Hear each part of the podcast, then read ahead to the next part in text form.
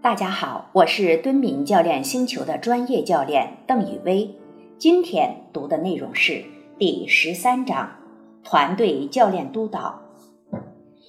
领导力教练必须把自己当作工具来使用，要考虑到自己与团队及团队成员个人之间的关系，以及自己对他们的反应。曼弗雷德·凯茨·德·弗里斯。接受督导是教练、导师和顾问个人及专业持续成长的一个重要方面。督导提供了一个安全的、训练有素的空间，教练可以在其中反思特定的客户情况和关系，自己在其中引起的反应和模式，通过督导过程中的场景转换，被教练者、客户组织。以及教练本人的专业实践可谓颇为受益。霍金斯，上一章中我提到了团队教练要成为行业专家所需要发展的技巧和才能，然而这些只是基础而已。在这个非常复杂的领域当中，成为大师需要很多年时间。支持这种持续成长的关键因素是高质量的督导。这种督导应该来自在系统性团队教练和系统性督导两个方面都训练有素、经验丰富的导师。高效团队教练的过程 需要教练能够在与团队紧密合作的同时，不卷入团队动力和文化当中。同时，还需要他能够觉察到团队内部以及团队与其所置身的更广泛的系统之间的系统动力，能够感知并理解这些复杂的系统动力。对于一个独立工作的人来说，这几乎是不可能的。但是，有了高质量的督导，就有可能做到这一点。什么是督导？之前我把督导定义为。督导是一种流程，在这个流程当中，教练在督导师的帮助下，更好地理解客户系统和作为客户教练系统一部分的自己，进而转变自己的工作并提升技能。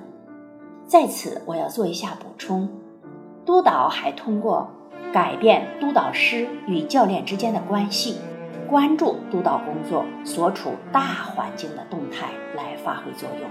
教练督导包含三个要素：质量，提供外部视觉以保证实践质量；发展，在教练专业成长方面进行辅导；资源，在教练的教练实践和工作方面进行教练。教练和辅导领域在过去十年中发展很快，尽管如此。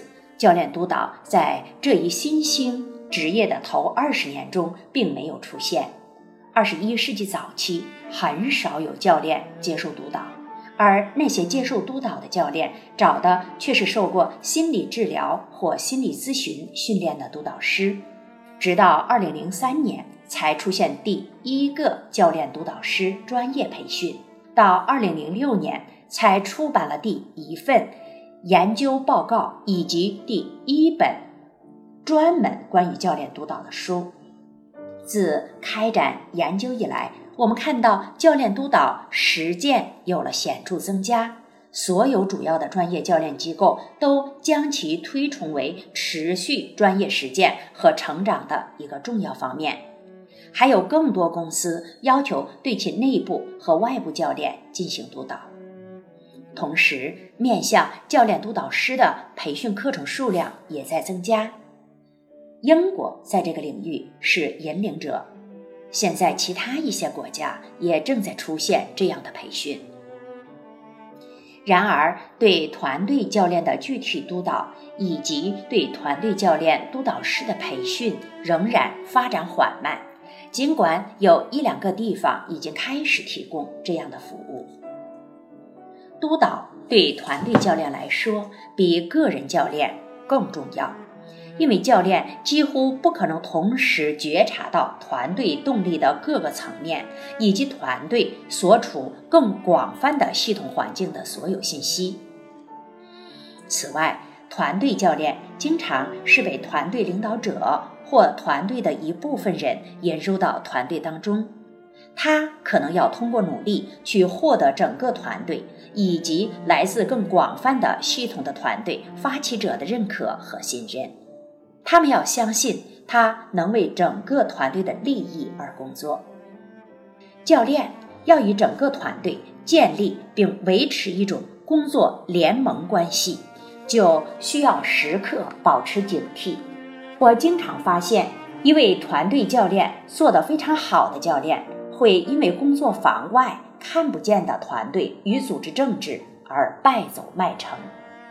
我在其他书中曾经提到，教练接受心理咨询师或心理治疗师督导存在潜在的风险，即这可能会加剧教练过度关注个人客户而为组织客户服务不足。现在出现的一个新的挑战是。那些实践团队教练的人正在接受个人导向的教练督导师的督导，这会加剧教练过度关注团队中个人及人际的动态，而在系统环境中忽视团队的集体方面的风险。既接受过教练和教练督导培训，又接受过系统性团队教练和团队教练督导培训的督导师很少。这一章里，我们会探索团队教练督导的流程。同时，本章也适合那些给个人教练做督导的人。这些个人教练与身处重要团队背景的个人客户合作。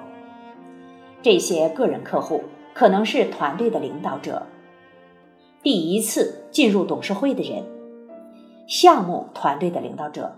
或者仅仅是一个或几个团队的成员。同时，本章还适用那些教导或督导 CEO 或团队领导者的人，可以帮助他们提升教练自己团队的才能，运用团队教练督导的各种情境。团队教练督导可以采用多种方式：一、一对一督导；A。持续的一对一督导的一部分，可能聚焦于一对一教练及团队教练工作。B，专门聚焦于团队教练实践的一对一督导。二，团队督导。A，团队督导的一部分关注一对一教练和团队教练。B。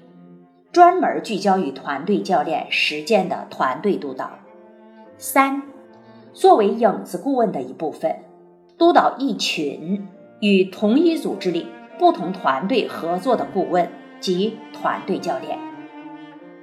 四，作为团队领导者教练的一部分，聚焦于支持他们教练自己的团队。上述每一种方式都各有优点和缺点。当教练兼做一对一和团队教练，聘请一位在一对一及团队教练督导方面经验丰富的督导师时，是最常见的，是采用的一 A 和二 A 的一对一或团队督导的方式。当被督导者的大部分教练实践是团队教练，或者他们的一对一教练督导缺乏团队教练督导经验时，方式一 B 和二 B 会更有效。如果一位教练开展的团队教练活动是更广泛的组织咨询项目中的一部分，并且要求与其他同事合作来完成，那么方式三影子顾问是最有效的。这种情况下，督导师要娴熟地处理更广泛的组织和系统的动力，同时还要处理经常在整个组织咨询团队中发生的相似过程和团队动力。我发现，在这种督导方式中，作为影子顾问或团队督导师要处理的最困难的动力，往往是顾问团队内部的动力。其中一些动力来自客户组织的相似过程，另一些来自顾问公司内部，而其他则可能会与这个特定任务团队有关。通常，这些动力是三种交织在一起产生的，其中每一种都必须同时关注到。清晰的合约在督导过程中是很重要的，这会让督导师和被督导者澄清是否要将团队教练纳入督导关系，或者是不是采用其他督导方式会更好。我的建议是，督导师不要轻易涉足团队教练督导。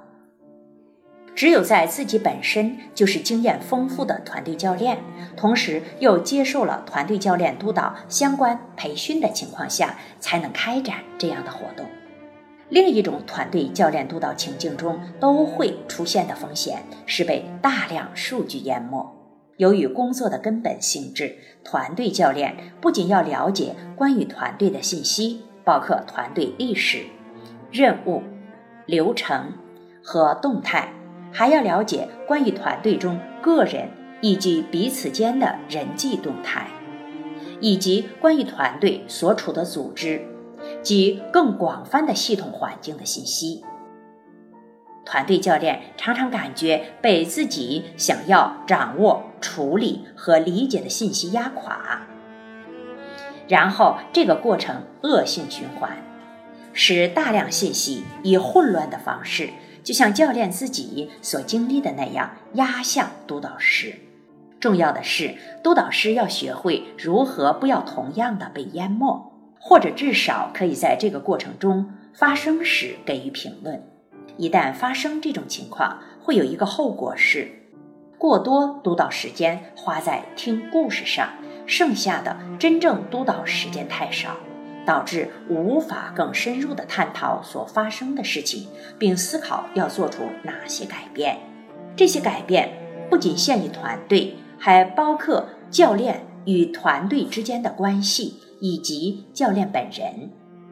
要记住，无论团队的事情听起来多么有趣，团队教练是这个系统当中你通过督导唯一能影响到的部分。正是通过他督导，才能产生最大的影响。团队教练督导的六步模型，为了帮助处理这些动态和复杂性，我开发了一个特定的团队教练督导模型。虽然这个模型是为团队形式的团队教练督导方式二 B 设计的，但也可用于其督导情境。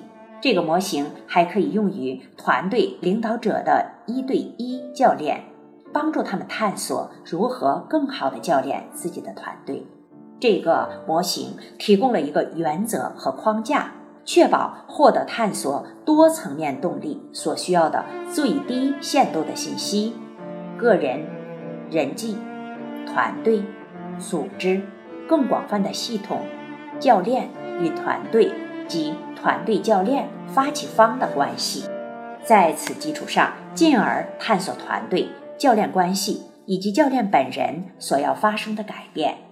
我与我的同事，来自高管教练学院的约翰·利斯·乔伊斯，曾经两次共同带领超过九十人的工作坊，在十三个督导小组中并行合作，每个小组用四十五分钟时间。针对某段具体的团队教练过程进行了一段重要的督导过程。这个过程运用了这个六步模型。第一步，合约。很重要的一件事情是，流程开始时询问询问团队教练、被督导者，他们想从对这次团队项目的督导中获得什么。最有效的了解方式是进行以终为始的提问。对你、对团队、对客户组织来说，如果这次督导很成功，那么在结束时，你希望有什么收获呢？为取得成功，你最想要从作为督导师的我这里以及督导小组中的其他成员那里获得什么？无论这两个问题带来什么答案，都需要在后续的流程中对此予以关注。在流程结束前，要检视这次督导的合约目标，看看解决和达成的如何。第二步，设定情境，请团队教练用不到一分钟的时间说明一下他正在合作的团队类型。以及他认为督导师需要知道的关于这个团队的重要背景信息。第三步，探索动力，请团队教练在一张大纸 A2 上用符号、图形和颜色画出每位团队成员，然后再画出他们与团队周围的利益相关者群体之间的联系。这是团队雕塑的一种形式，见第十四章。一、画出个人，象征性的把他们摆置好，用图形或符号来代表他们在团队中的角色。二、画出人际关系，用符号或颜色来显示团队成员之间联系的性质。这种联系是强的还是弱的？是对立性的还是支持性的？三，用图片或图形代表你作为团队教练目前所在的位置，以及你在扮演什么角色。四，现在往后退，把团队作为整体来看。为了呈现出团队动力，找一个比喻来象征这个团队。可以问：假如这个团队是一段音乐、一顿饭、一个地理位置等等。那它分别会是何种类型的？在这个阶段，还可以这样问：团队想要、需要、渴望达到，但目前力不能及的是什么？五，现在在团队的外边添加代表团队需要建立关系的关键利益相关者的图形，并显示每一种关系的性质。更广泛的系统背景，系统需要、想要、渴望，在更广泛的系统背景中创造什么样的转变？团队需要做出什么转变来成为他们想要看到的改变？第四步，明确三方合约和意图，决定教练需要聚焦的地方。一。请团队教练进入集体团队的角色，代表团队说话，说出团队想从团队教练过程和团队教练这里获得什么。在团队督导方式中之后，其他人可以进入这个角色，代表集体团队说话。二，然后请团队教练变回团队教练角色。说出自己与这个团队合作的意图、兴趣、投入，在团体督导方式中之后，其他人可以代替进入团队教练角色，以便让实际的团队教练听到团队和团队教练之间的对话。三，然后请团队教练走到边儿上，进入团队所处的更广泛的组织。或更广泛的系统的角色，在这个角色里，请团队教练说出更广泛的组织对团队教练过程、团队、团队教练以及后两者之间的关系有什么需求和期待。他们可能被问及他们对组织所寻求的投资回报的看法。他们也可能被问到团队汇报的组织中的高级成员想要如何对团队教练的进展和成果保持关注。第五步，开发团队和团队教练所需要的转变，鼓励团队教练根据前四步所发现的内容回答以下问题：一，为了达成所有各方的愿望。团队需要如何转变？二，团队教练与团队的关系需要如何转变？三，作为教练，为了创造客户想要看到的改变，他们需要如何转变？四，他们的具体承诺是什么？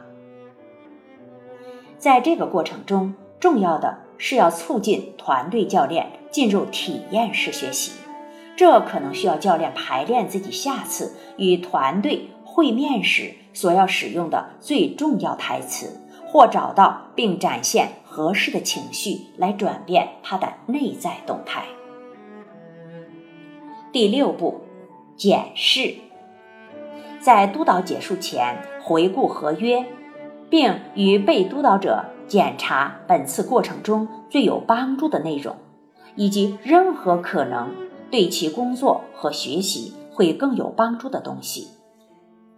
重要的是，被督导者、督导师和督导小组要认可自己已经做到的，并不断学习和提高他们督导团队教练的集体才能。流程上的变化，这个团队教练督导的六步模型，在本章前面提到的全部六种督导情境中都已经运用过。当运用于一对一督导过程中，我发现对督导师和被督导者都很有帮助的是，在探索阶段，两人都站着，让被督导者画出图像雕塑。并移动到不同的位置，代表团队、发起者组织和他自己说话，这样可以创造出更有活力的体验式学习，使被督导者有更多机会体验到所服务团队的情感生活，并在督导结束时产生更多具体的承诺。当在影子顾问中。运用这个六步模型时，需要在第三步中的 E 和 F 上花更多时间，探索一下与此团队的合作如何能与整个组织发生任务相匹配。此外，在流程最后，为了更好地理解更广泛的系统，我们还会花时间研究如何收获学习成果。我通过问以下四个问题来进行这个环节：这个团队与更广泛的系统的战略和发展规划的协同一致性如何？我们已经看到这个团队的文化模式是什么？这些与我们在这个组织里其他地方看到的文化模式有哪些相同和不同？前面三个问题的答案，对于我们与团队与组织中其他方面与更广泛的系统的之间的工作有什么启示？团队雕塑，团队雕塑是一种任务督导方式中都可以使用的方式，只要有足够的时间和经验。只要有足够的时间和经过适当培训的经验丰富的督导师，这种方法是从雅各布·莫雷诺的方法发展而来的。莫雷诺是心理剧和社会剧的创始人，与西格蒙德·弗洛伊德同处一个时代。莫雷诺晚年遇到西格蒙德·弗洛伊德。那时，他们都已经离开故乡维也纳很多年了。他说了一句著名的话：“弗洛伊德先生，你分析人们的梦，而我给他们勇气再次做梦。”以下是团队雕塑的步骤。第一步，现在不用图画方式来代表团队成员。由被督导者选择督导组成员扮演各团队成员，根据他们与团队中心的关系以及相互之间的关系，象征性的安排他们的位置。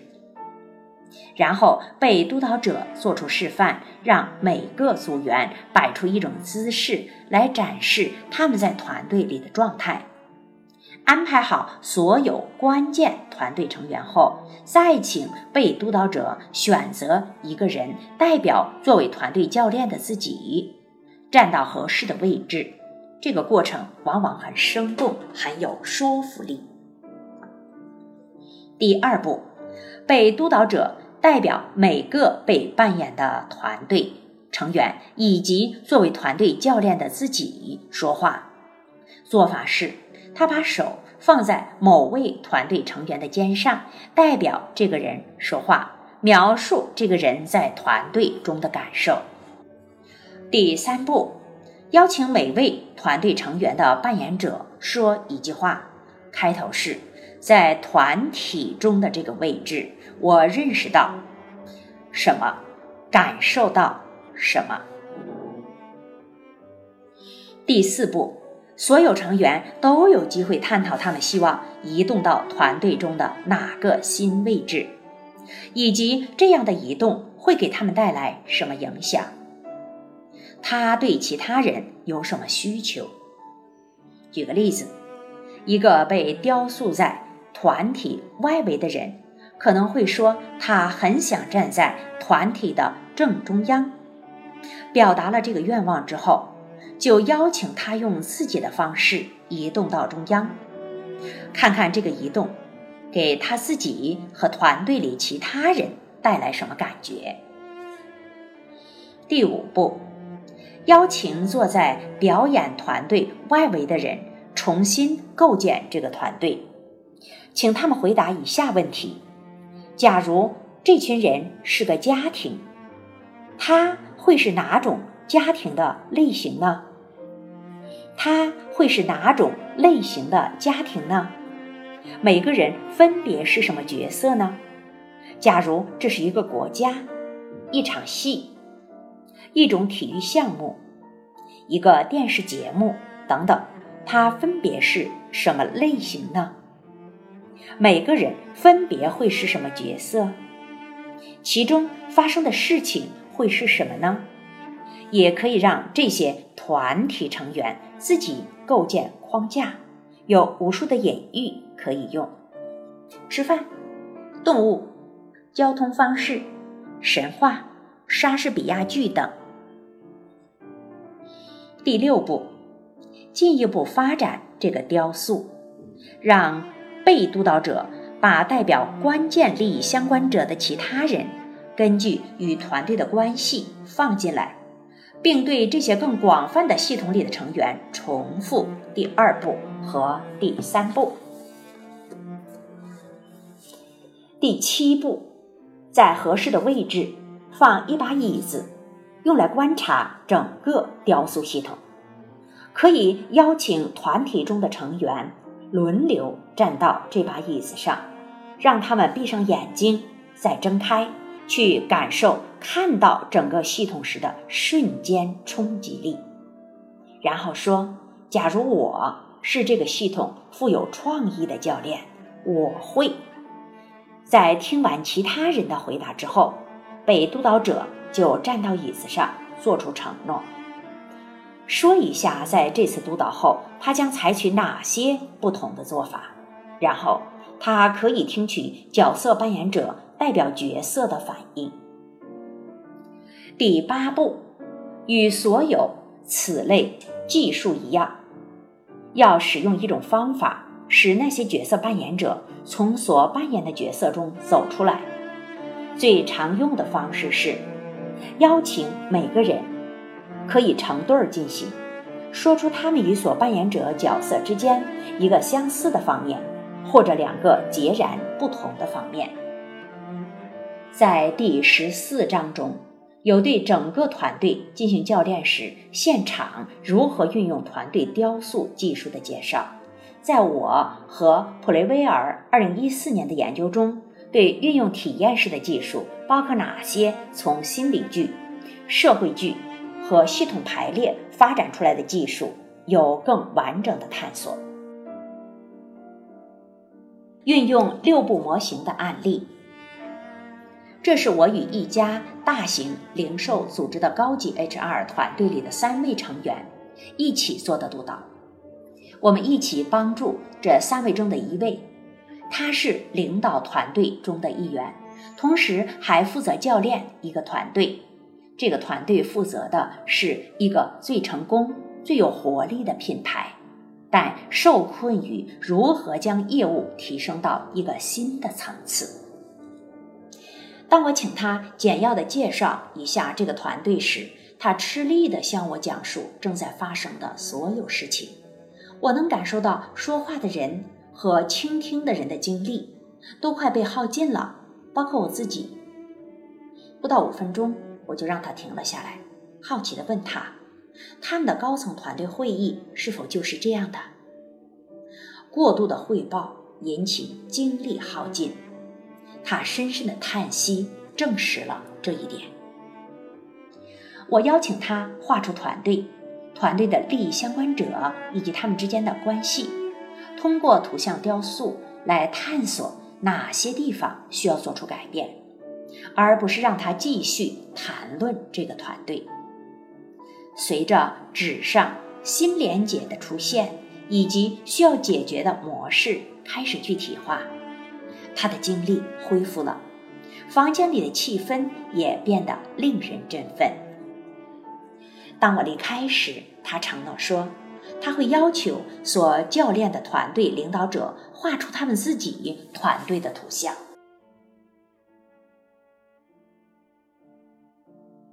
今天的阅读内容就到这里，我是敦敏教练星球的专业教练邓宇薇，感谢您的收听，我们明天继续阅读。